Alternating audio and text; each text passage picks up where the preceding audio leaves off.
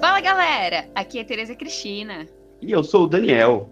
E viemos trazer mais uma notícia através do Biolize News, com apoio da Ambege, Associação Nordestina de Ex-Bolsistas e Estagiários no Japão. Pesquisadores desenvolveram um método de baixo custo para analisar a eficiência das máscaras contra a dispersão de vírus e realizaram um teste em 14 tipos de máscara, que estão sendo comumente vendidas para o controle do Covid-19.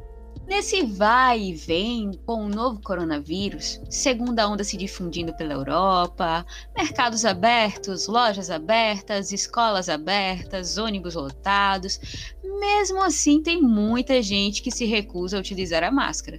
E ainda tem aquelas pessoas que usam com uma pulguinha atrás da orelha.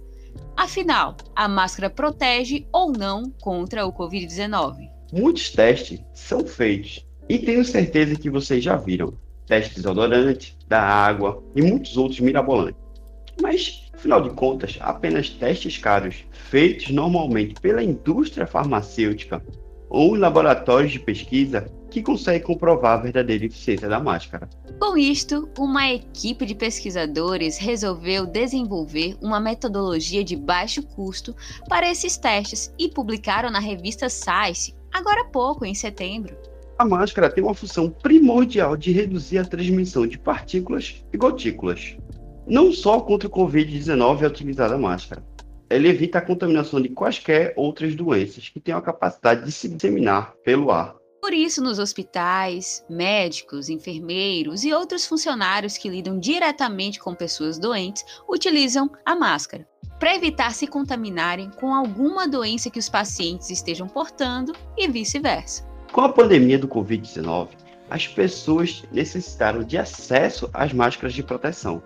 Porém, com a escassez no fornecimento dessas máscaras, levaram a população ao uso de uma diversidade de outros tipos de máscaras, como as caseiras de algodão e bandanas. Porém, essas máscaras geralmente têm uma eficácia desconhecida. E é aí que a gente tem um problema.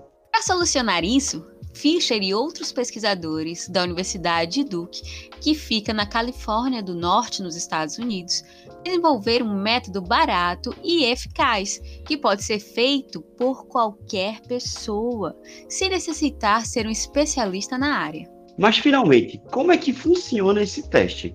Primeiro é necessário uma caixa escura, pode ser uma dessas de papelão, só pintar de preto dentro. Depois, essa caixa necessita de furos, no total são quatro, um de cada lado, mas não pode ser muito grande, hein? Um dos lados passará um laser. Sabe aqueles lasers que os gatos adoram correr atrás? Pois é, esse mesmo. Mas tem que ser um de boa qualidade e coloração verde. Não funciona corretamente com o vermelho. No outro lado, tem que estar aberto para o feixe de laser passar direto de um lado para o outro.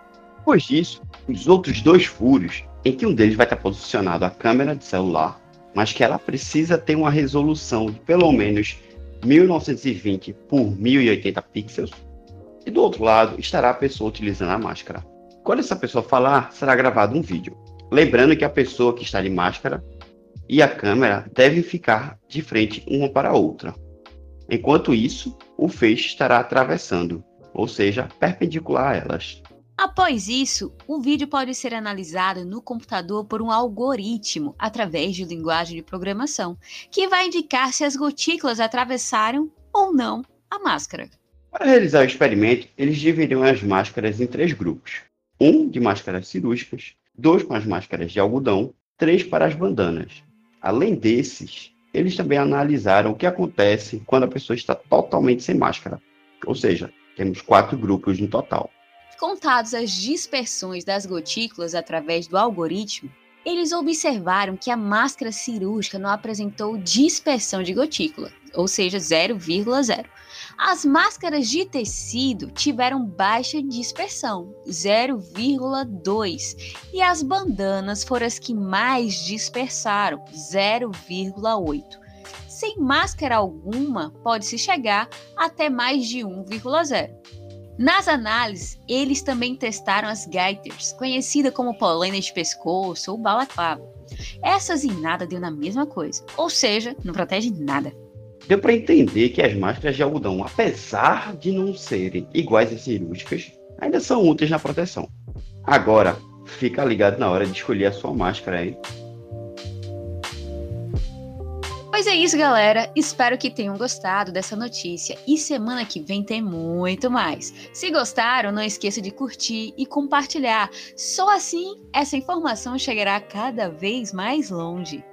Toda semana traremos novas notícias, bem polêmicas, sendo as segundas-feiras, para iniciar a semana com uma nova opinião. Esse é o Biolize, quebrando padrões e divulgando ciência. Tchau! Tchau.